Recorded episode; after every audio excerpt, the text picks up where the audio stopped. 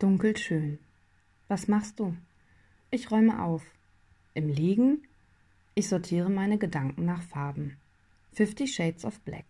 Blau-schwarz, Blutschwarz, Brandschwarz, Gewitterschwarz, Graphitschwarz, Kohlenschwarz, Kohlpechrabenschwarz, Nachtschwarz, Pechschwarz, Samtschwarz. Dunkel schön. Es gibt viel zu tun, packen wir es an. Tatsächlich gibt es echt viel zu tun und tatsächlich passiert unglaublich viel. In der Krise braucht man weniger Geld, sondern Kontakte.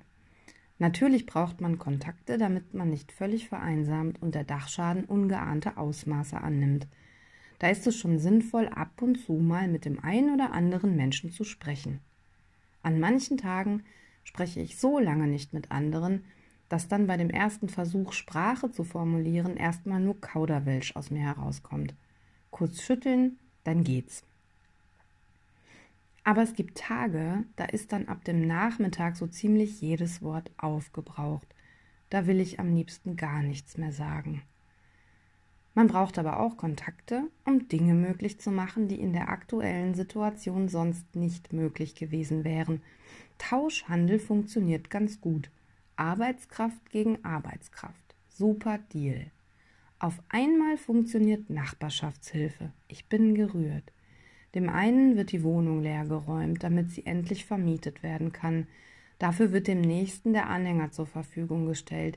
Der übernächste kennt jemanden, der jemanden kennt, der eine Wand verputzen kann. Dieser Modus ist der gewünschte Zustand. Geld ist zweitrangig, Menschen sind sich nah und blicken endlich was wirklich zählt. Da muss man Prioritäten setzen. Das ist nicht immer so einfach. Aber wenn jemand im Keller in der Dusche schlafen muss, dann hat es oberste Priorität, diesen Umstand zu ändern. Und wenn eine schwerkranke Frau Getränke braucht, bekommt sie diese geliefert.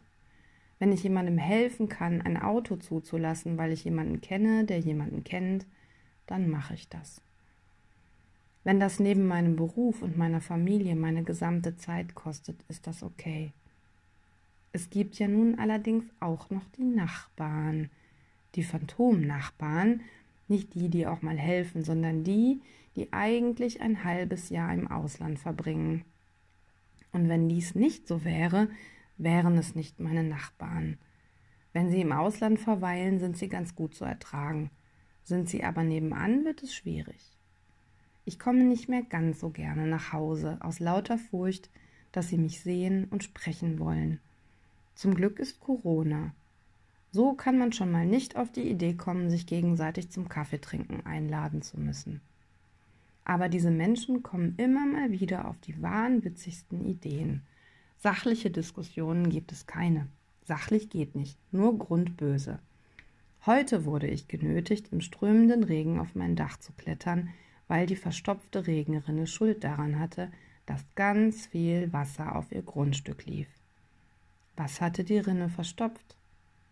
Ihre eigene Eibe, die etwa zwei Meter auf mein Grundstück ragt. Mit Höhenangst auf einem Dach herumzukaspern ist ein Mordsspaß. Das Herunterkommen war die größte Challenge. Ich hoffe immer noch, dass mich dabei niemand gesehen hat. So viel zu meinem Dachschaden.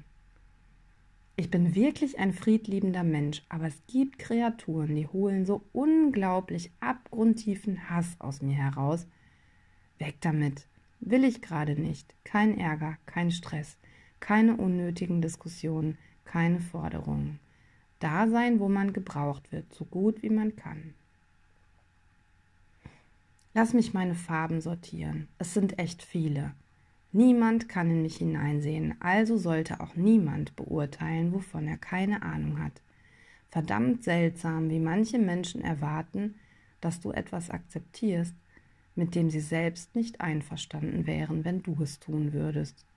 Wir können gerne die Rollen tauschen, damit du verstehst, wie es sich anfühlt. Es ist gerade viel, zu viel.